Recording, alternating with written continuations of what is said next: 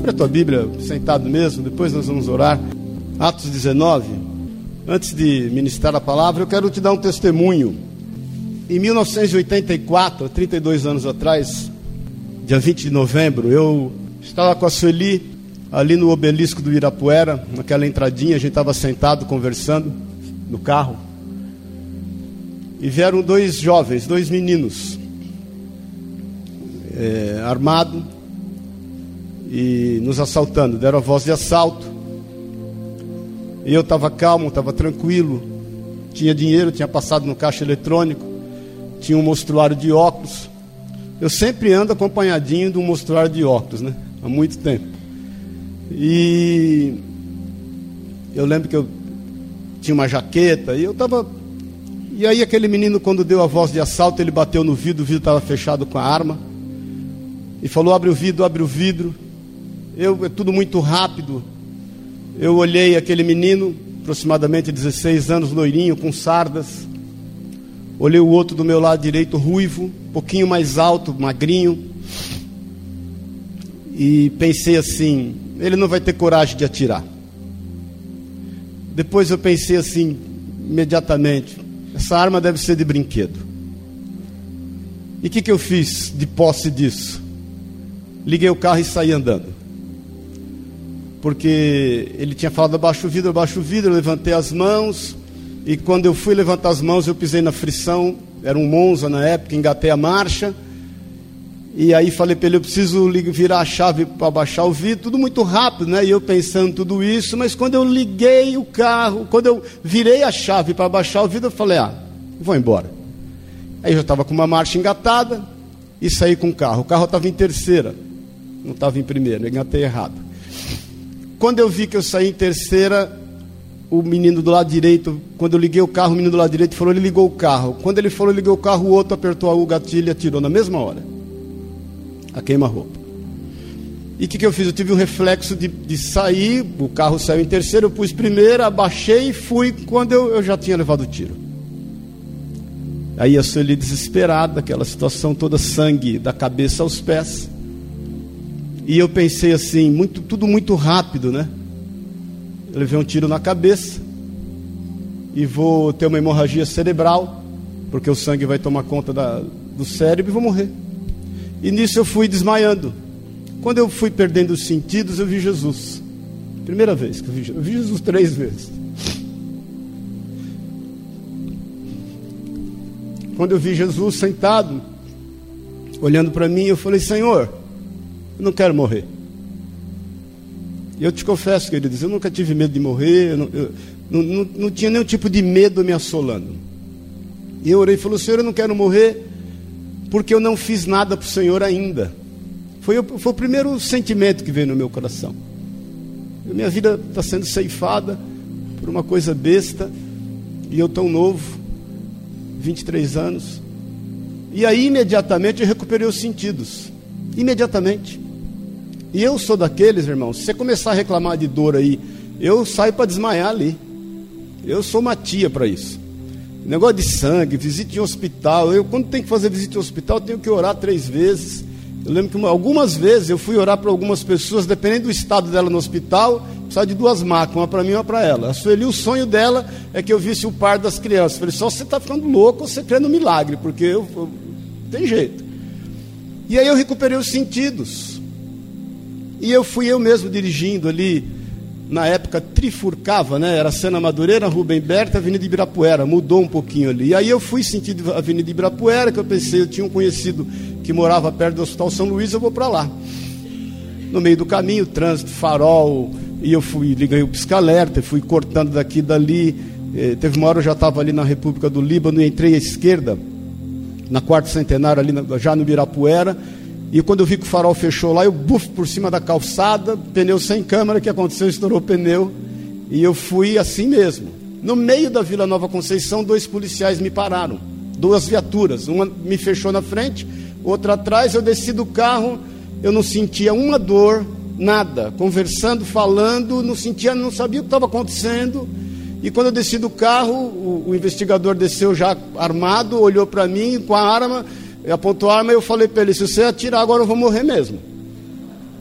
Ele falou: O que, que aconteceu? Eu falei: Acabei de ser assaltado, levei um tiro. Ele falou: Rapaz, o que, que é isso? Tinha sangue. Entra aqui. Aí fui numa viatura para eles me levarem no hospital. Dois de mais idade, a outra viatura, Sueli, foi fazer ocorrência. E aí eles ficaram super nervosos, não sabiam para onde ia. Aí eu falei, onde vocês querem me levar? Eles falaram, no servidor público. Eu falei, ah, então entra aqui, entra. E eu fui conduzindo eles, porque eles ficaram muito nervosos, devido né, ao estado do, do irmão. Aí cheguei no hospital, parou o hospital. Parou. Parecia uma múmia andando.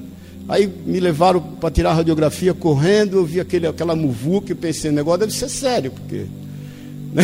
todo mundo com cara de olho de Mônica, todo mundo assustado. E aí me tiraram a radiografia, me colocaram numa salinha pequenininha, meia luz, eu fiquei ali sentado, falei, o que, eu vou fazer?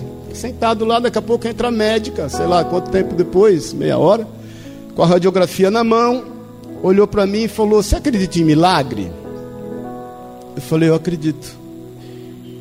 Ele falou: Porque não, não dá para entender. É impossível. É impossível você estar tá aí falando e é impossível, não dá para entender. Aí eu falei: Aonde está a bala? Que eu queria saber onde estava a bala. Ela falou: Vou te contar o trajeto dela. Quando você levou o tiro, ela pegou uma das raízes. Você tem um dente aqui com três raízes pegou uma das raízes desse dente. Ela estava subindo para o cérebro. Porque eu não sei que movimento você fez. Eu, eu me lembro que eu fiz assim. Ela estava subindo para o cérebro, ela bateu no seio maxilar, que é esse orifício que tem aqui, ó. Quando ela bateu no seio maxilar, ele é muito polido. Eu não sei como que aconteceu, que ele foi forte o suficiente para a bala bater e ricochetear. E a bala ricocheteou. Eu falei, foi para onde? Ela falou, ela desceu por trás do nariz e estourou o céu da boca. Põe a língua no céu da boca. Quando eu pus a língua no céu da boca, a bala subia e descia. Aí eu falei, achei. Ela ficou pendurada pela pele do palato. Aí eu falei, arranca, que eu sou filho de baiano e eu vou embora para casa. Vou cuspir a bala. Ela falou, não, você precisa operar, precisa fazer a cirurgia. Ela falou, você não sente nada? Nada. Ela falou, impressionante, porque como é que não pegou, no mínimo, trigêmeos? Porque se você toma um golpe de ar, o Ayrton Senna tinha tomado um golpe de ar recente na época, no Trigêmeos. E aí ele ficou paralisado, eu nunca esqueço, não sei se é o lado esquerdo ou direito. Pode buscar no Google, você vai ver que foi na mesma época. Tipo assim, ele dele foi em maio, junho, eu levei o tiro em novembro. E ela falou, não dá para entender, como você, você deveria, no mínimo, você deveria morrer. Melhor, você deveria ficar paralisado e melhor que isso não tem só não tem como. Ela falou a impressão que eu tenho, ela falou, é que um anjo pegou a bala e foi dirigindo.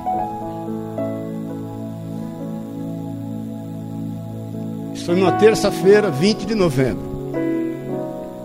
Na quarta de manhã eu operei. Na quinta eu estava em casa lavando o carro. E nunca tive nenhuma sequela, nenhuma. Nenhuma. Eu tive por 30 dias uma sequela emocional. 30 dias contado no relógio, no dedo, no calendário. Que eu tive dois sonhos nesses 30 dias de situações parecidas. E eu parava em semáforo, em farol, algum menino vinha pedir alguma coisa, ficava assustado. Eu ia em restaurante, alguém, o garçom vinha por trás, eu ficava assustado. Mas foram 30 dias e dois sonhos exatos. Eu nunca mais tive nem sequela emocional. Porque eu creio que aquele que começou a boa obra, ele há de terminar. Porque eu creio que Deus é um Deus de milagres. E de lá então eu estou aqui, falando de Jesus e entendendo até hoje que eu não fiz nada para ele ainda. E o dia que eu entender que eu já fiz muito para ele, eu acho que chegou a hora de eu ir para o céu. Por isso eu sempre oro e falo, Senhor, eu continuo entendendo que eu não fiz nada para o Senhor ainda. Me mantenha aqui até que tudo ocorra. E o complemento do milagre é que Deus mudou todas as coisas da nossa vida. Depois nós casamos, eu e a Sueli, nasceu o Pedro, uma bênção. E exatamente oito anos depois, no dia 20 de novembro, uma mesma terça-feira, nasceu a Priscila. Bonitinha. A cara do pai, né? Que Deus tenha misericórdia dela. Mas eu entendi como um presente de Deus. Querido, Deus nos tem livrado de todas as coisas para continuamente fazer milagres na nossa vida. Nessa época a gente já morava em Minas, nós mudamos para Minas em abril de, no, de 92. A Sueli grávida da Priscila. Aí nasceu a Pri Mineira, que hoje está fazendo 24 aninhos. Depois nós vamos orar por ela. Bonitona. E, e eu creio que a Pri é uma bênção de Deus. Eu estava orando hoje de manhã por ela e a Sueli, por quem ela é. A Pri, não é porque é minha filha, mas ela é fiel ao Senhor. Puxou a mãe, né? é fiel a Deus mesmo em todas as coisas, temente a Deus e a Pri tem um grande amor pelas pessoas. E eu creio que isso é fruto do cuidado, da misericórdia e da promessa de Deus. Como muitos que tem aqui, obviamente. É, mas eu creio, querido, que ela realmente veio testificar esse presente de Deus na minha vida e na vida da Sueli. Amém? Eu queria te dar esse testemunho. Fazem hoje 34 anos eu estou fazendo aniversário, por isso que sempre, quantos anos você tem? 34, né, Carlão? Posso falar o contrário. Então, eu quero louvar a Deus por isso. Amém? Glória a Deus. Vamos ficar em pé em nome de Jesus. Abre a tua Bíblia em Atos, capítulo 19. Quero compartilhar com você acerca de milagre. Versículo 23, acharam? Diz assim: Por esse tempo houve grande alvoroço acerca do caminho, pois um ourives chamado Demétrio, que fazia de prata nichos de Diana e que dava muito lucro aos artífices, convocando-os juntamente com outros da mesma profissão, disse-lhes: Senhores, sabeis que desde o ofício vem a nossa prosperidade, e estáis vendo e ouvindo que não só em Éfeso, mas em quase toda a Ásia, este Paulo tem persuadido e desencaminhado muita gente, afirmando não serem deuses os que são feitos por mãos humanas.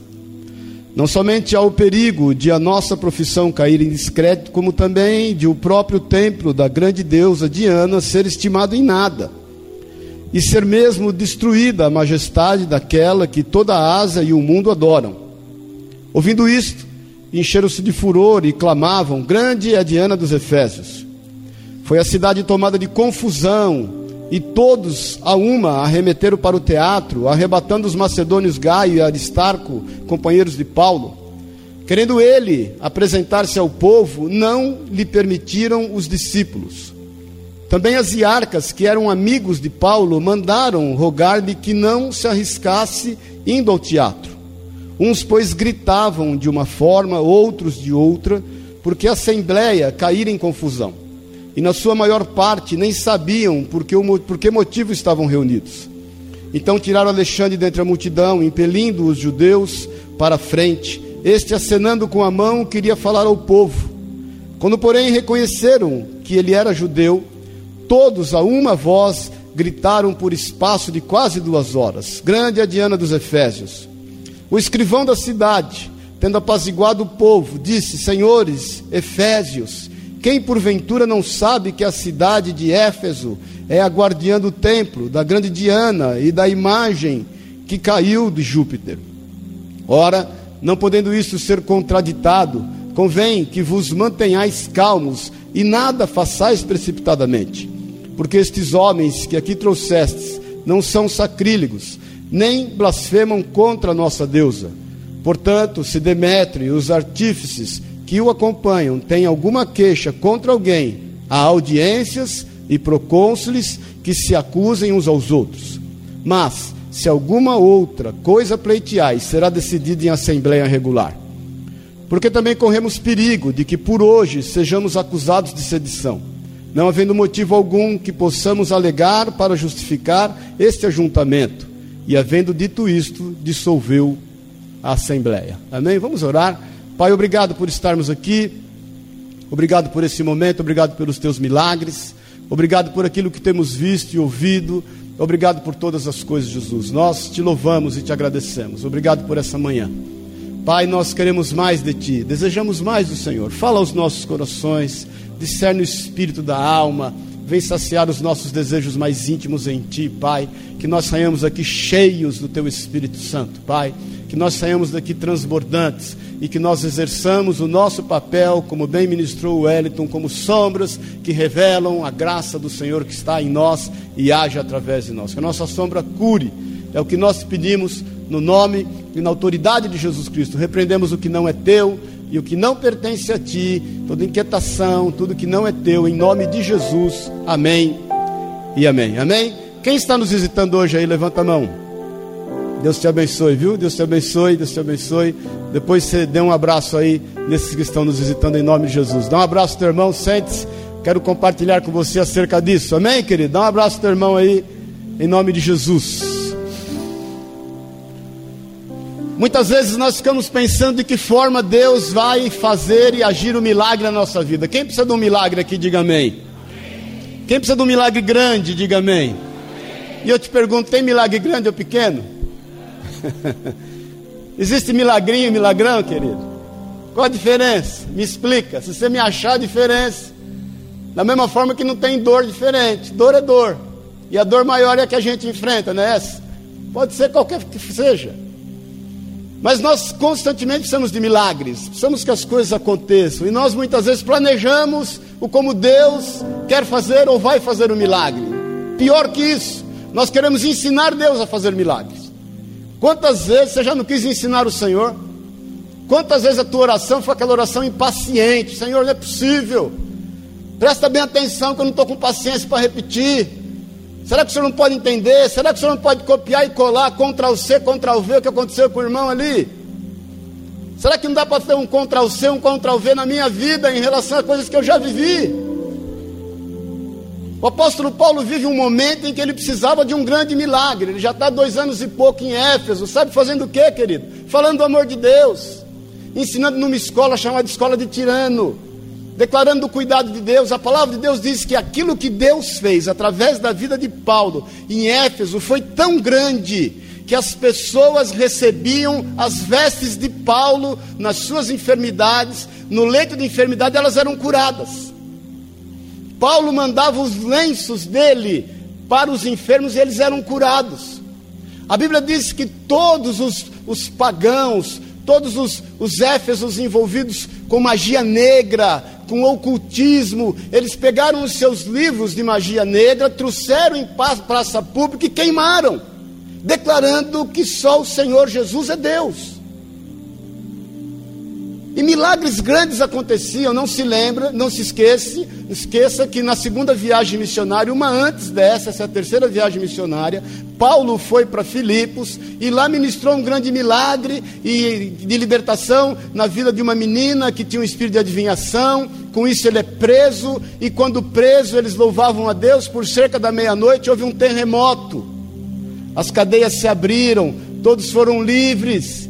E Paulo saiu de lá, foi para a casa do carcereiro que aceitou o Senhor como Senhor e Salvador e reconheceu como Senhor, o Senhor de todas as coisas. Agora ele está numa situação que ele precisa de um grande milagre. Porque a Bíblia diz que um homem chamado Demétrio, que tinha uma empresa de, de ourivesaria, ele fazia medalhas, fazia estátuas, fazia imagens de Diana e a Bíblia diz que ele e muitas pessoas viviam e viviam bem disso. O povo começou a se converter, o povo começou a reconhecer que só o Senhor é Deus, o povo começou a se debruçar na palavra de Deus, entendendo que isso bastava sobre a vida deles. O que, que aconteceu? Ninguém comprava mais imagem, ninguém comprava mais medalhinha, ninguém se prostrava a nada que não fosse a autoridade da palavra de Deus. Esse Demétrio vem para a rua, ele levanta uma grande sedição, ele levanta os empresários envolvidos na questão e fala: é o seguinte, esse Paulo está dissuadindo o povo, está destruindo o nosso negócio, está acabando com a nossa vida. Se a gente não tomar uma medida agora, não prendê-los, não matá-los, não fizer alguma coisa, as coisas não vão andar. A palavra de Deus diz que eles prendem a dois, um chamado Aristarco e outro Gaio, que eram macedônios que andavam com Paulo e fazem deles refém. A palavra de Deus diz que Paulo fica inquieto. Paz do Senhor. Quantas vezes você, em função de esperar um milagre, fica inquieto? E quando nós nos inquietamos em relação à nossa necessidade, o que, que a gente faz, irmão? Fala para mim. O que, que você faz quando você se inquieta em relação à necessidade tua? Fala para mim. Faz o quê? Bobagem. Você faz bobagem. Você se precipita. Você se antecipa. Quando no fato você deveria orar, como foi falado.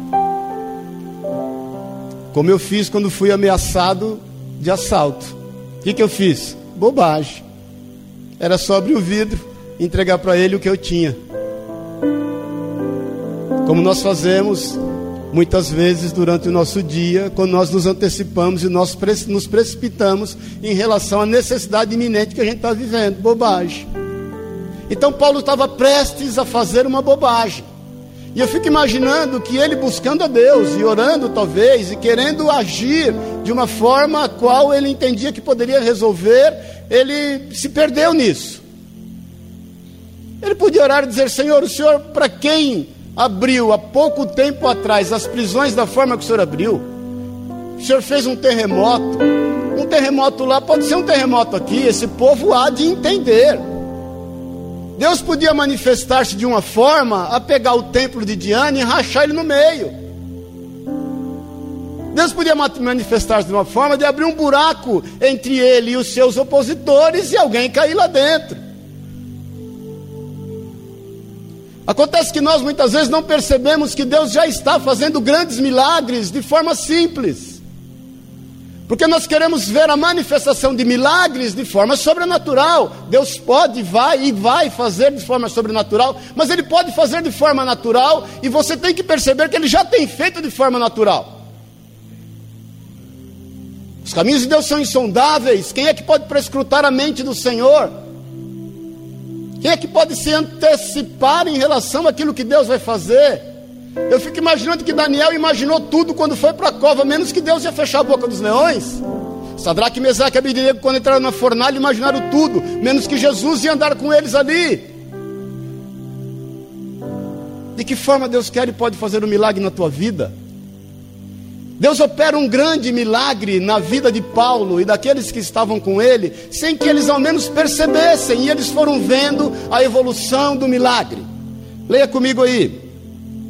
No versículo 28 diz assim: Ouvindo isto, encheram-se de furor e clamavam grande a Diana dos Efésios. Foi a cidade tomada de confusão, e todos a uma remeteram para o teatro, arrebatando os macedônios Gaio e Aristarco, companheiros de Paulo. Versículo 30 aqui que diz: Querendo este apresentar-se ao povo. Então Paulo queria tirar satisfação, Paulo queria ir diante do povo, Paulo cria que Deus poderia fazer um grande milagre na vida dele, como fez antes, mas Deus não queria agir da forma como Paulo imaginava. Deus não queria usar o expertise e o know-how de Paulo. Deus queria manifestar-se segundo o desejo dele. E a forma como Deus escolhe para começar um grande milagre na vida dele, diz aqui ainda no versículo 30, na parte B, diz aqui: E não lhe permitiram os discípulos. No versículo 31 diz assim: Também as iarcas, que eram amigos de Paulo, mandaram rogar-lhe que não se arriscasse indo ao teatro. A forma de Deus começar um milagre na vida de Paulo foi enchendo ele de conselhos. Sabe como Deus quer mover um milagre na tua vida? Te aconselhando, te dando a direção, te dando discernimento, esfriando o seu ímpeto, fazendo com que você não haja na carne, fazendo com que você não confie em si mesmo, fazendo com que você entenda que é necessário que você diminua para que ele cresça, fazendo com que haja em você a inclinação de ouvir aqueles que estão ao teu redor e te amam, fazer com que haja em você obediência, temor, tremor diante de Deus, para saber que Ele tem te acompanhado todos os dias da tua vida e Ele tem levantado pessoas que são anjos de Deus ao teu lado para te aconselharem. Porque muitas vezes nós queremos milagres de forma que todos fiquem, de certa forma, atônitos E nós sejamos, inconf sejamos inconfundíveis em relação ao milagre, mas nós não entendemos que Ele já está fazendo de uma forma natural, nos acompanhando e nos aconselhando. Deus levanta os discípulos e fala: Paulo, não vá, não vá, calma, sossego facho. Deus levanta uns homens chamados asiarcos. Asiarcos, eles eram os homens mais ricos da comunidade romana e eles cuidavam do culto a Roma. E esses homens ficaram amigos de Paulo. E eles chamam Paulo e falam: Paulo, não se exponha. Quantos conselhos nós temos passado por cima e temos rejeitado e não temos vivido milagre por conta de não obedecer conselhos? Abre a tua Bíblia rapidamente em Provérbios no capítulo 11. Provérbios 11.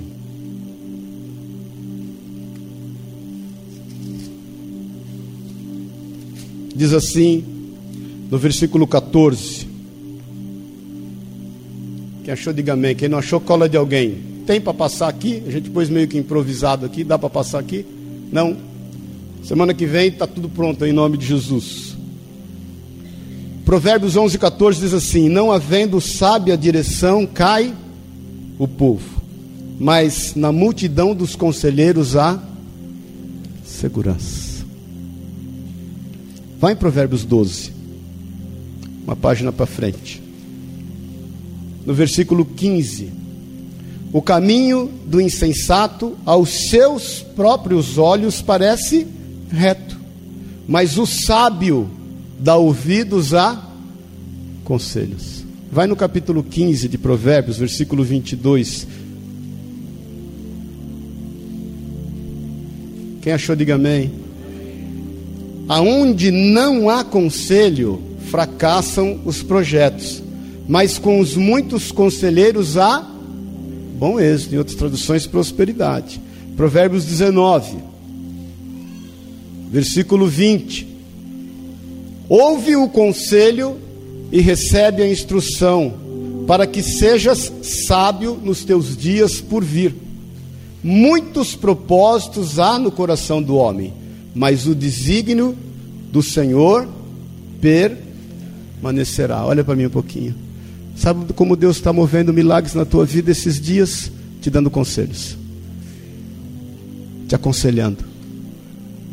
E muitas vezes você está tão aturdido, você está tão ensimesmado, você está tão voltado a como resolver o seu problema que você tem se esquecido que o Senhor está te aconselhando. Para que haja calma e paz no teu coração. Nós estamos falando de um apóstolo Paulo que vivia milagres de que suas vestes curavam as pessoas. E ele de repente ele para para ouvir os seus discípulos e os seus amigos, que nem cristãos eram. De quantas pessoas o Senhor tem te cercado? E de quantas formas Deus tem te falado? E por que você tem sido teimoso? Paz do Senhor. Por que você tem se deixado levar pelo ímpeto? Deixa Deus agir na tua vida. Quer dar de mamar para ele, Camila? Dá ali atrás. Vai lá, tranquilo. Estamos aqui. Todo mundo aqui sabe disso. Já passou por isso. De que forma você acha que Deus vai mover um milagre na tua vida, querido? De que forma você tem planejado? Sabe o que nós precisamos? Conselhos. Sabe que nós precisamos ser um na vida dos outros? Conselheiro. Sabe quem é o nosso principal conselheiro? O Espírito Santo de Deus. A Bíblia diz que Jesus é o conselheiro, é o Pai da eternidade, é o príncipe da paz, é o Deus forte, Ele é soberano em todas as coisas. Eu trabalho com aconselhamento há muitos anos na minha vida. Muitos anos, desde que me converti aos 17 anos de idade, eu chamo um, chamo outro para conversar, já ouvi muitos conselhos, já perdi grandes oportunidades de não ouvir conselhos. Eu sempre falo que se eu tivesse ouvido metade ou 10% das coisas que o meu pai me aconselhou, eu estava rindo para poste hoje, tão bem que eu estava, parava em frente do poste, ficava rindo, que nem bobo. Mas eu resolvi andar nos meus caminhos muitas vezes, andar na minha sabedoria, no meu entendimento, e literalmente eu quebrei a cara e não vivi o um milagre.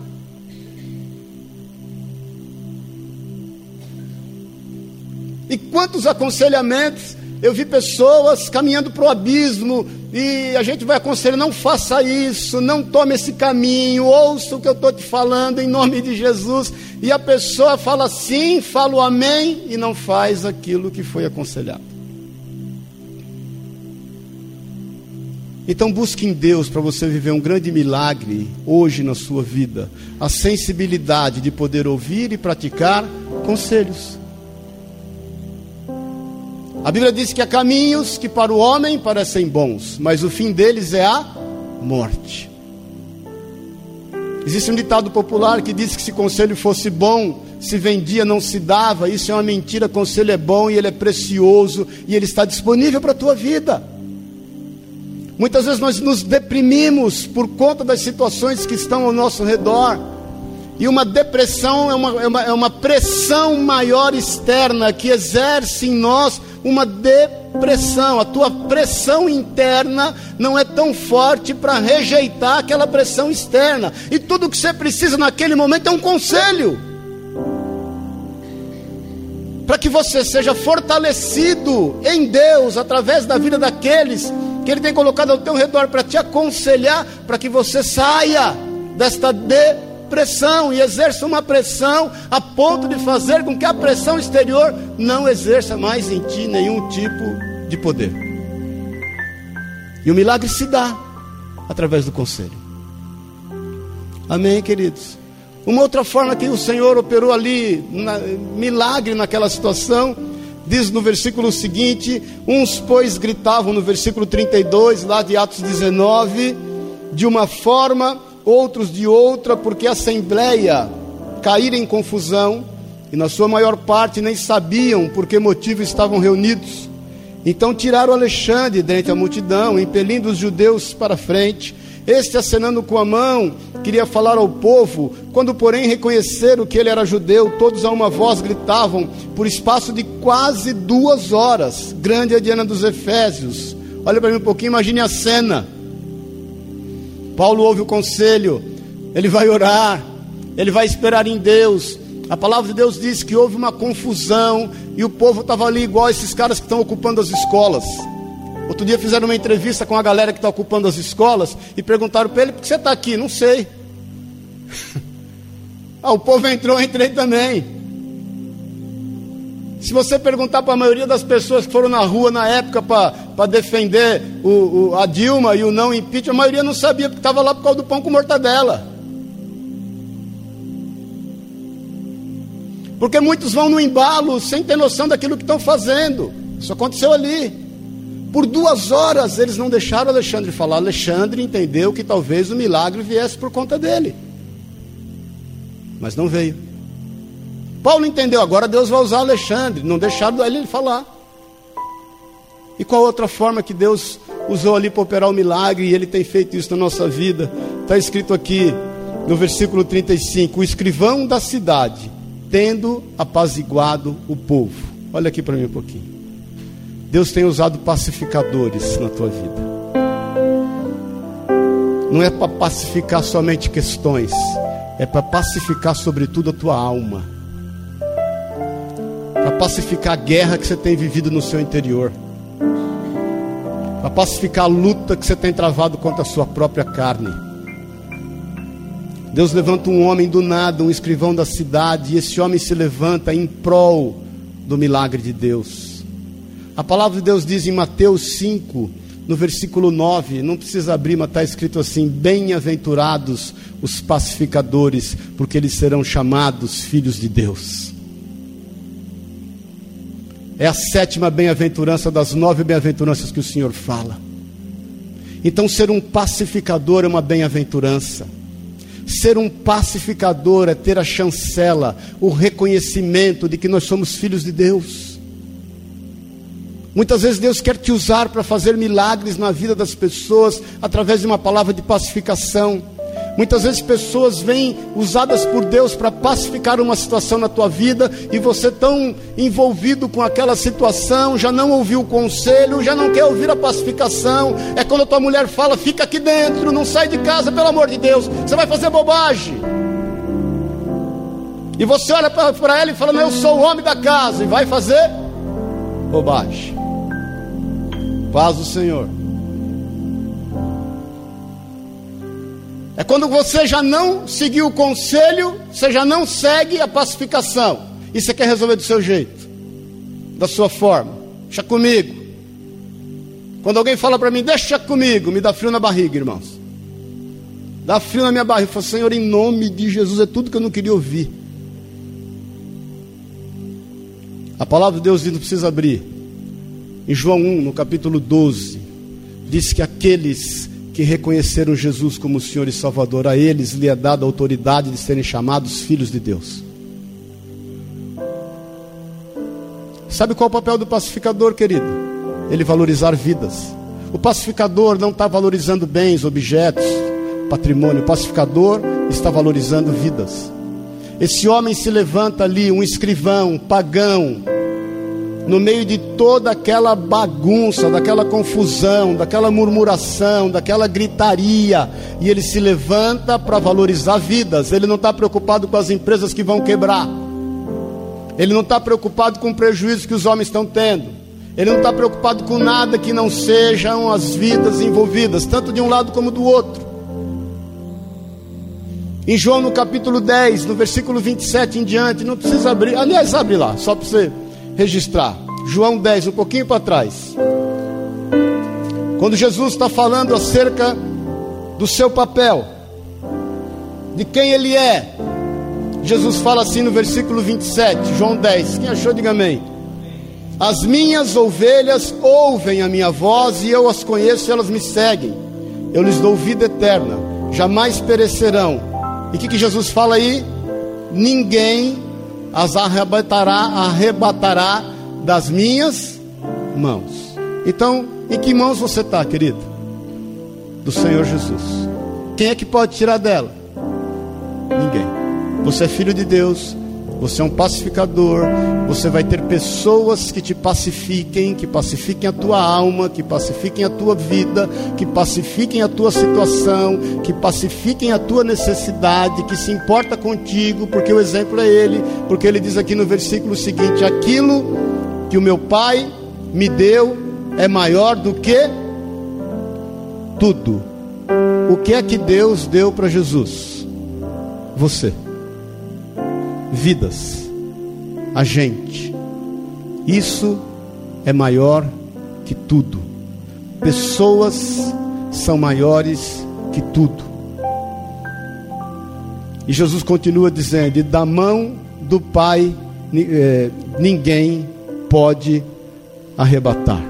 Versículo 30 ele fala: Eu e o Pai somos um. Sabe como você vai viver o milagre? Sendo pacificado e pacificando. Entendendo que vidas são mais importantes do que qualquer litígio que você esteja envolvido. A tua família é mais importante que qualquer sonho banal que você esteja vivendo. Os teus filhos, o teu esposo é mais importante do que qualquer negócio. Tem um, um, um escrito de para-choque de caminhão, que eu gosto de ver escrito para-choque de caminhão. E tem um que é bem verdade, eu vejo vários, que diz assim: não há sucesso no mundo que justifique o fracasso no lar. Isso é de para-choque de caminhão, mas é uma grande verdade. O Senhor quer te pacificar. É a forma que Ele está movendo o milagre na tua vida. Ele quer te usar como pacificador. Para que por onde você for, aquilo que o Wellington ministrou, você seja a sombra do Senhor. E quando você vai passando, as vidas vão sendo restauradas, ministradas, cuidadas. Imagine o coração de Paulo ouvindo acerca de tudo isso Deus, como é que o Senhor age segundo o seu milagre, o seu querer? Eu achei que era por mim, não foi. Segui o conselho, eu achei que seria por Alexandre Ogaio, não foi. Eu só segui o conselho. E aí, de repente, eu estou ouvindo dizer que o Senhor levanta um escrivão, um homem que eu nunca vi na vida. E para terminar, no versículo 38, 35. O escrivão da cidade, tendo apaziguado o povo, disse: Senhores Efésios, quem porventura não sabe que a cidade de Éfeso é a guardiã do templo da grande Diana e da imagem caiu de Júpiter, ora, não podendo ser isto contraditado, convém que vos mantenhais calmos e nada façais precipitadamente Porque estes homens que aqui trouxeste não são sacrílegos, nem blasfemam contra nossa deusa. Portanto, se Demétrio e os artífices que o acompanharam têm alguma queixa contra alguém, há audiências e procônsules que se acusem uns aos outros. Mas, se alguma outra coisa pleiteais, será decidido e assembleia regular. Sabe qual é a terceira situação que o Senhor usa para fazer milagre? Justiça. Jesus é o sol da justiça. Olha aqui para mim um pouquinho. Quem é que mentiu para você dizendo que a justiça não vai agir na sua vida? Quem é que te enganou? Quem é que plantou no teu coração que a justiça é a abreviação do tempo? Que tem que ser na hora que você entende que tem que ser feita e do jeito que você entende que tem que ser feito. Quem é que te mentiu?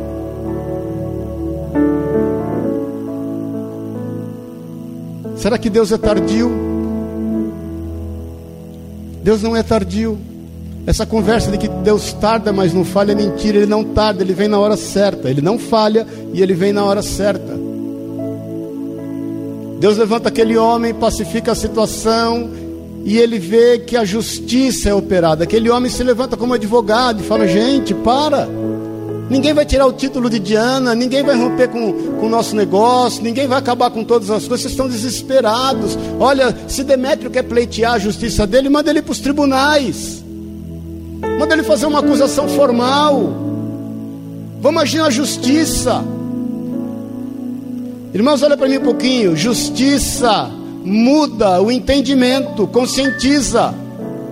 Nós estamos vendo que nós estamos vivendo nesse país. Quem é que imaginou que você veria o que você está vendo nos jornais? E que isso gere em nós um presta atenção. Eu nunca vi tanto empresário tomando tanto cuidado. Opa, perdão. Eu estou com uma provisória aqui, ó. Pronto, está resolvido. Não há nada oculto que não seja revelado, não é verdade? Como nós caminhamos livre eu não tenho que esconder nada de ninguém.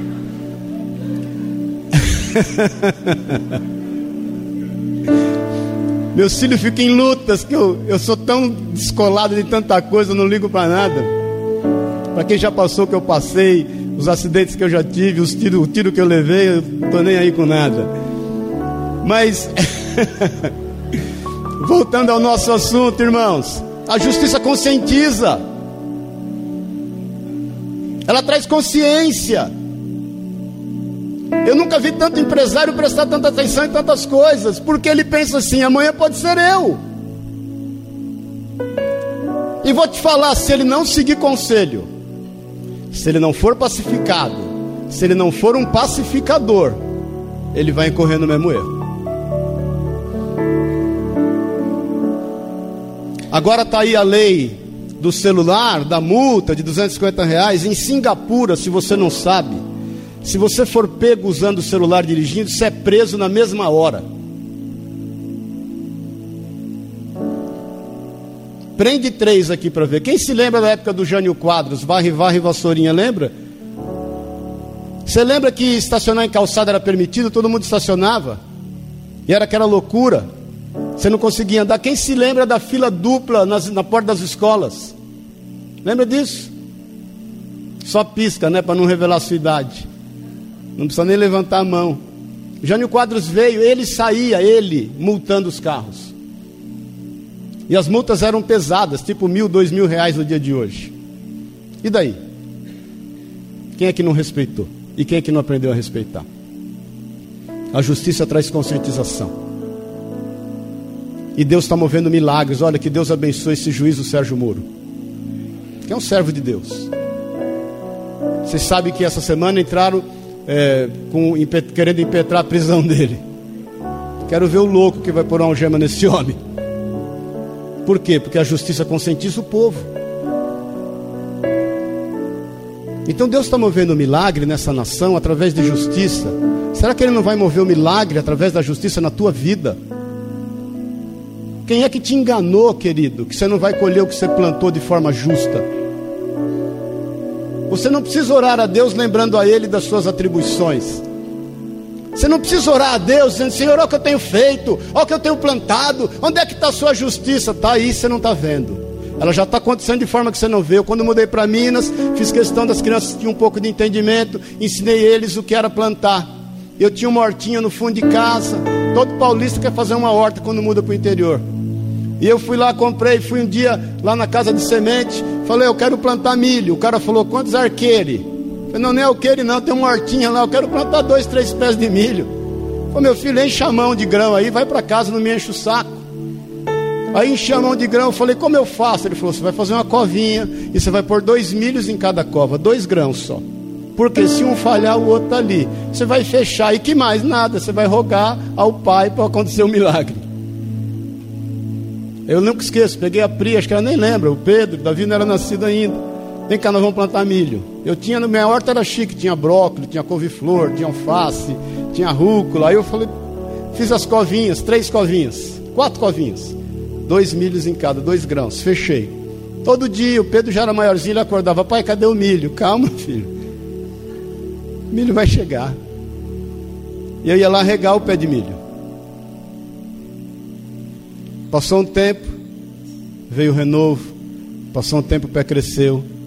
Passou um tempo, as espigas vieram. O milagre vem de quem, querido? Vem do Senhor. Ele não é tardio em fazer justiça. Ele vai levantar a justiça da forma que você nem imagina. A justiça virá da maneira que você nem pensa. Para de querer fazer conta com Deus. Definitivamente para. Espera no Senhor. Bom é aguardar a salvação do Senhor e isso em silêncio. O milagre está aí. Ele está acontecendo. A conta vai fechar. As coisas vão acontecer segundo os desígnios de Deus. Com certeza não vai ser pelo viés que você está imaginando, pelo caminho que você está pensando, mas vai vir. Eu já vivi grandes milagres na minha vida. Todos, te falo diante de Deus, me surpreenderam. Todos me surpreenderam. Agora, todos, você pode ter certeza, quando eu me submeti a conselhos, quando eu fui pacificado na minha alma, eu vi a justiça de Deus agir. O que é que você precisa de Deus? Como é o milagre que você aguarda? De que forma você acha que Ele vai agir? Vamos ficar em pé em nome de Jesus.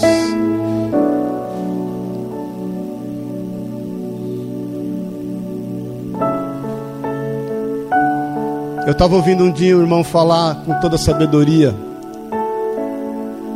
ele falou: Sabe quem colocou esse pensamento do amanhã no coração do homem? Satanás. E é verdade, quando está escrito em Gênesis que um dia Satanás se apresenta diante de Eva, fala: Olha, o dia em que comerdes do fruto da árvore, leva Eva, consequentemente a Adão, a pensar no dia do amanhã. Deixa eu te falar uma coisa aqui, irmão, irmã. O dia do amanhã pertence a Deus. Você não precisa cobrar de Deus uma duplicata.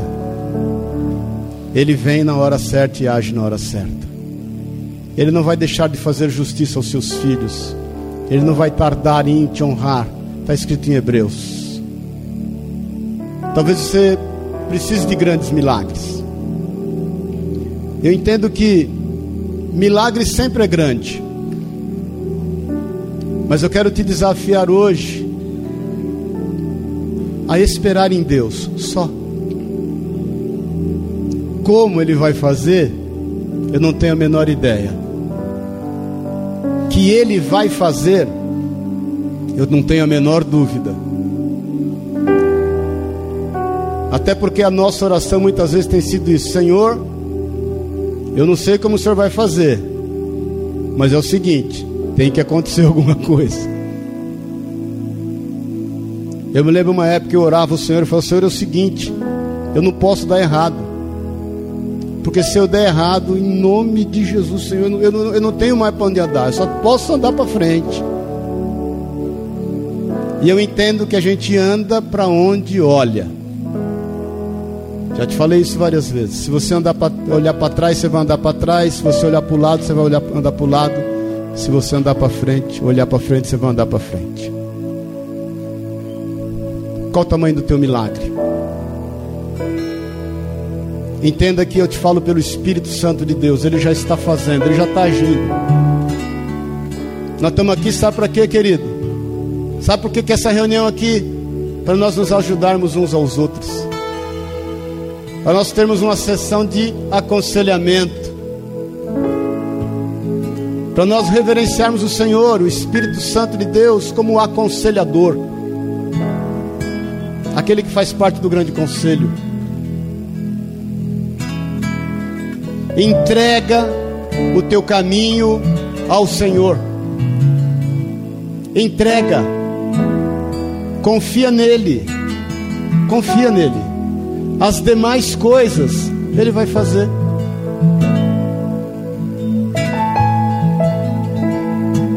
Que o Espírito de Deus exerça em ti uma força em quem você é, a ponto de você exercer uma pressão a partir de dentro de você.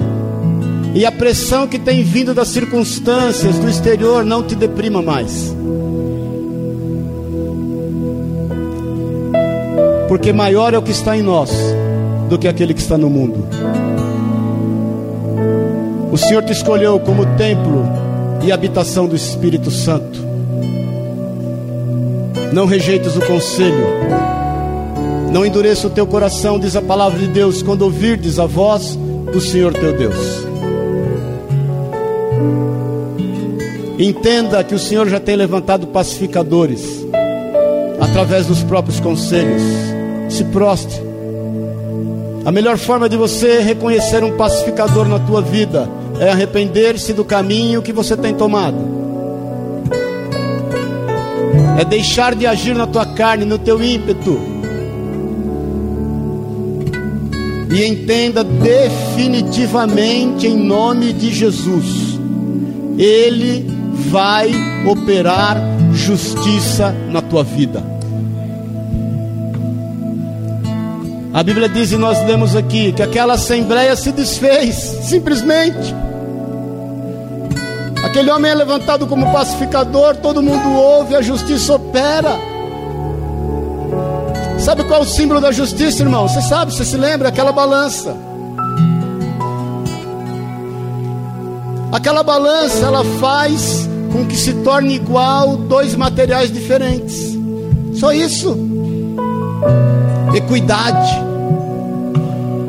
Então, seja qual for a situação que você tem na mão, o Senhor vai fazer com que haja equilíbrio. Pode ter certeza.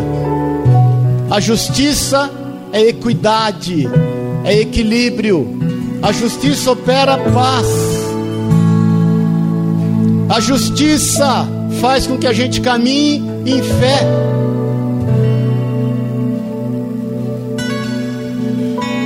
E você vai perceber que o Senhor sabe o que está fazendo.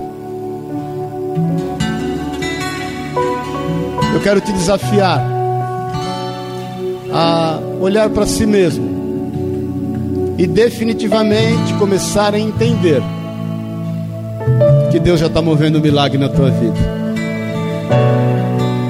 Feche os teus olhos na liberdade.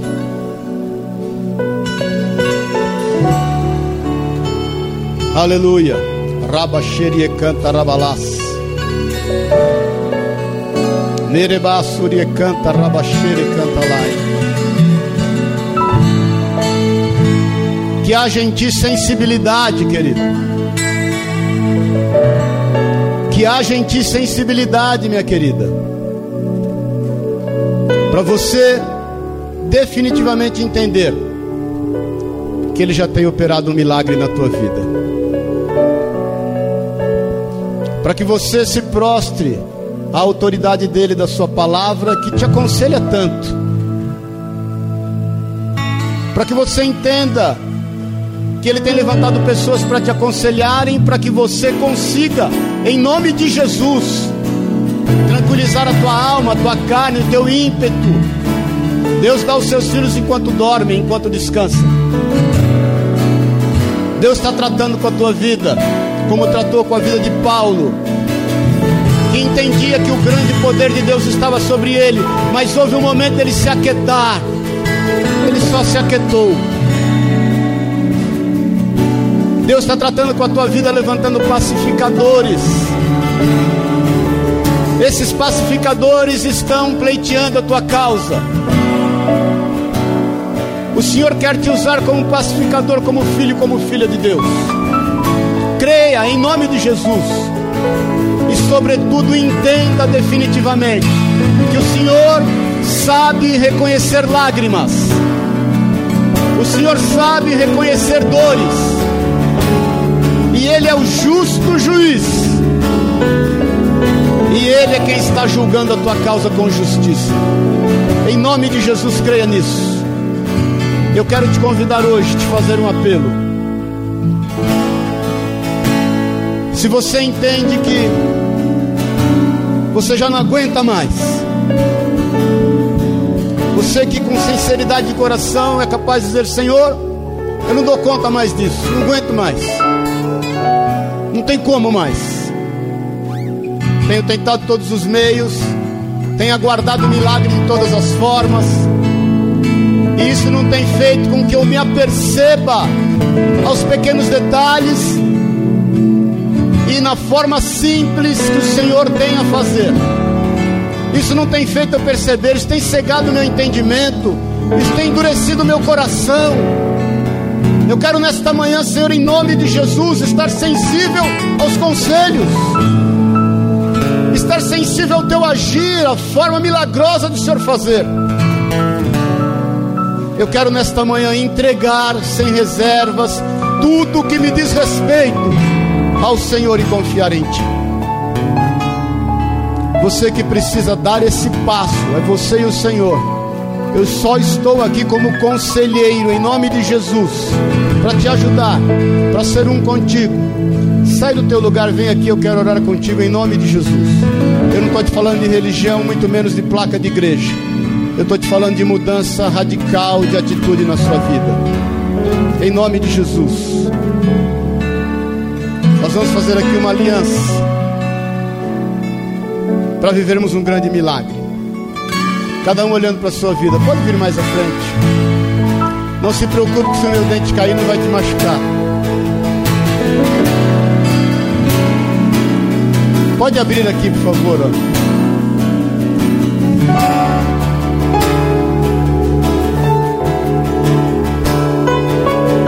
abrir aqui, ó, muita gente. Pode abrir. Pode vir mais para frente um pouquinho. Eu louvo a Deus pela tua vida aqui.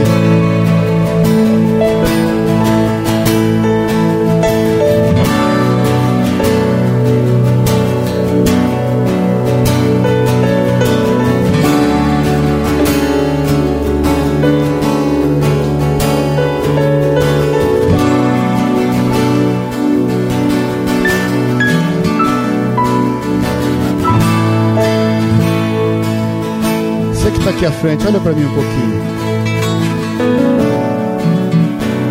Deus é sensível à tua dor. Deus é sensível à tua necessidade. Não deixe o diabo te roubar isso. Ele sabe exatamente o que te é importante. Quando a Bíblia diz que nós não temos sumo sacerdote que não possa se compadecer de nós, antes tendo a mesma forma que nós, suportou todas as coisas sem pecar, é porque Ele sabe o que você está passando.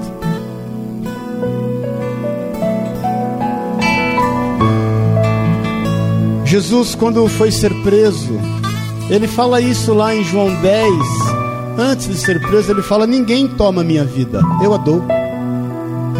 E Deus me deu autoridade para dá-la e tomá-la de volta. Quando ele foi ser preso, Pedro se precipitou quis resolver da sua maneira, cortou a orelha de um homem chamado Malco. Jesus olha e fala: Pedro, para. Se eu quisesse, teriam aqui hoje seis legiões de anjos. Seis legiões de anjos teriam 72 mil anjos. Imagina, irmãos. Só para você ter uma ideia desse poder, a Bíblia diz que no final de todas as coisas, quando Satanás for preso, um anjo, um anjo, um anjo vai prender Satanás. Um. Um anjo. E Jesus fala: Eu tenho aqui, ó, seis legiões, 72 mil anjos, cada legião são 12 mil. Pedro, para de dar trabalho, querido. Vai lá, pega a orelha de Malco e conserta.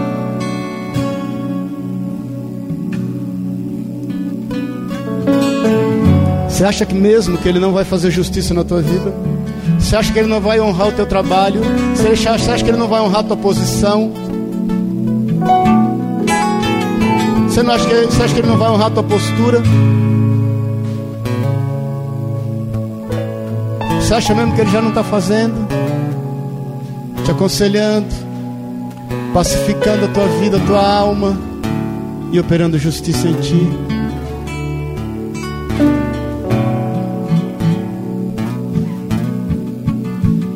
Já viveu milagres aqui? Dá um, levanta a mão, dá glória a Deus. E acabaram. O milagre acabou. Deus parou de produzir. Ele é o mesmo ontem. Ele é o mesmo hoje. Ele será o mesmo eternamente. Então quero, em nome de Jesus, feche os teus olhos. Põe a mão no teu coração. Aleluia, Jesus. Aleluia, Jesus. Aleluia, Jesus. Aleluia, Jesus. Declara comigo, Jesus, sem nenhum tipo de reserva, eu entrego a minha vida nas tuas mãos. Eu reconheço nesta manhã que só de ti, Jesus, pode vir salvação, restauração, milagre na minha vida. Eu quero nesta manhã fazer uma aliança contigo, uma aliança de paz, porque eu quero caminhar em paz, eu quero estar sensível ao teu agir, à tua palavra, aos teus conselhos. Eu quero estar sensível ao quanto o Senhor tem pacificado a minha vida. E eu quero estar certo da operosidade da tua justiça para com a minha vida. Por isso, Deus, eu lanço agora sobre ti toda, toda a minha ansiedade, porque eu sei que o Senhor tem cuidado de mim. E eu declaro, Jesus, que da mesma forma como o Senhor operou o teu milagre na vida de Paulo ali, junto aos Efésios, nesta manhã, o Senhor opera também na minha vida, em nome e na autoridade de Jesus Cristo, o Senhor. Amém. Deixa eu orar por ti, Jesus. Nós somos teus filhos, Deus. Nós somos teus filhos. A tua palavra diz pelas tuas próprias bocas, Jesus, pela tua própria boca, que aqueles que estão nas tuas mãos, ninguém os arrebatará dela. E nós estamos nas tuas mãos tua palavra diz que aqueles que esperam no Senhor jamais serão envergonhados. Os que confiam no Senhor jamais serão confundidos. Por isso nós cremos na operosidade do teu milagre em nós. Que haja sensibilidade nas nossas vidas. Que haja prudência, diligência, sabedoria em crer, confiar e esperar no Senhor de todas as coisas. É o que nós pedimos em nome de Jesus. Eu quero nesse momento levantar também um clamor pela vida do Joel na mensagem que ele me mandou esta manhã, Pai.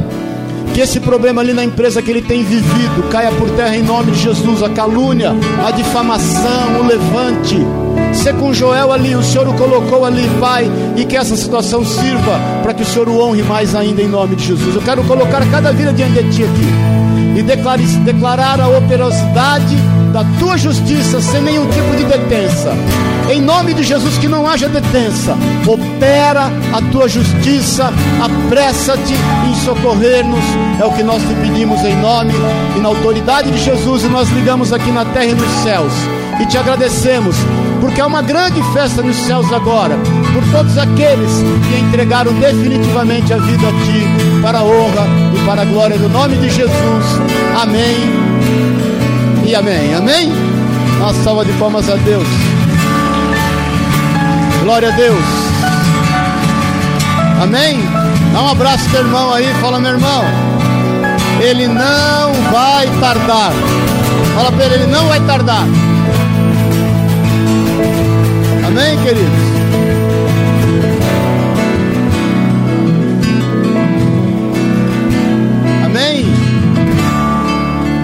Olha aqui antes de ir embora, nós vamos trazer as nossas ofertas. Amém? Nós vamos cantar um cântico.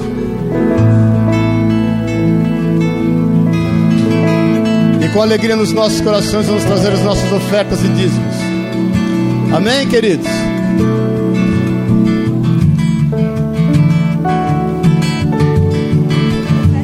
É. Amém, queridos? É, não, pode ser aqui. Nós vamos trazer agora. Não, não, é, não passamos ainda porque. Não pode deixar, já deixa aí.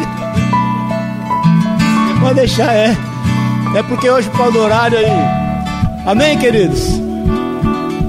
Então, com alegria naquilo que Deus tem colocado no teu coração, vamos trazer as nossas ofertas os nossos dízimos, bem dizendo e louvando a Deus por isso. Amém, queridos? Vamos louvar a Deus.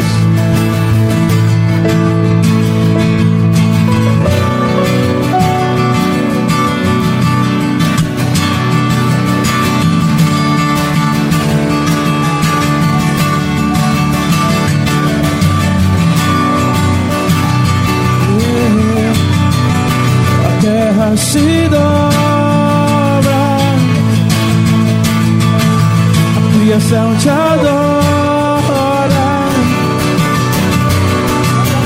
ao reproduzir o que se vê apenas com a sombra que há em mim.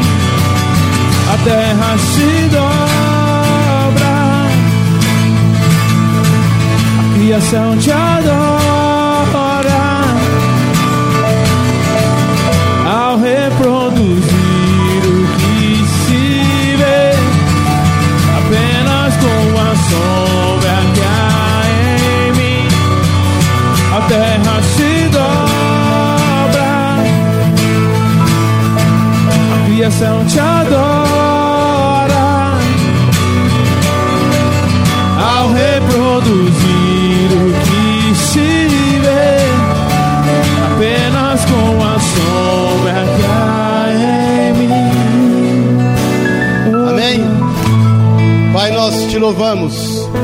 Pelo privilégio de sermos seus filhos podemos, Deus, te adorar com as ofertas e os dízimos trazidos aqui. Isso declara, Deus, que o nosso amor não está no dinheiro, que é a raiz de todos os males, ele está no Senhor. Nos dá sabedoria, dá sabedoria ao conselho da igreja, para usar os recursos segundo aquilo que te agrada e suprir, sobretudo, a necessidade daqueles que estão diante de nós, a começar os da casa, o que é o que nós pedimos em nome e na autoridade de Jesus e repreendemos o assolador, o devorador, o ladrão, o destruidor da nossa vida, em nome de Jesus. Traz prosperidade a todos nós, Pai, para louvor da tua glória, em nome de Jesus. Amém, querido? Não perca o foco. Não perca o foco, amém? Você sabe que esse negócio, do... sabe como eu perdi esses dentes em acidente de moto? Eu foi antes de eu me converter, eu, eu tinha uma motinho, eu me lembro que eu estava andando, aí passou uma moça bonita. Quando eu olhei, quando eu voltei, eu já estava atrás do caminhão. Bati no para-choque do caminhão e estourei meus dentes. Tá vendo? Nossa, ele lá reclamando. Na época eu nem, nem crente era. Toda vez que você perde o foco, você faz bobagem. Não faça bobagem. Amém, querido? Descanse no Senhor teu Deus. Ele já está operando o grande milagre na tua vida. Amém? O estacionamento a gente já paga, já é pago. Então passe e pegue o carimbo ali com o vadinho e pague o que Deus colocar no teu coração. Porque como ele estava cobrando 15, queria cobrar 20, então nós pagamos lá 300 reais para ele por semana, que dá direito a quantos carros a gente puder pôr. E aí se você quiser dar 5, quiser dar 10, não quiser dar nada, não tem problema. Ele já está pago. Amém, querido? Se você ajudar, melhor ainda. Que você de repente vai ser usado por Deus para isso aí. Amém? Levanta a tua mão, olha para mim. Que haja descanso na tua vida e na tua alma. Que o amor de Deus, o Pai, a graça eterna de Jesus Cristo, nosso Senhor e Salvador, que a unção, o poder, o consolo, o conselho, a pacificação, a justiça do Espírito de Deus seja sobre ti. Descansa, descansa. O milagre é sobre a tua vida de forma inconfundível e de maneira que você nem imagina. Só perceba que haja sensibilidade em ti. Tenha uma semana de bênção, de vitória e de alegria em nome de Jesus. Amém. E amém. Dá uma salva de palmas a Deus. Deus te abençoe e te guarde. Amém. Não esqueça do carimbo ali. Quinta-feira, culto, oito e meia. Semana que vem, dez e meia, estamos aí em nome de Jesus.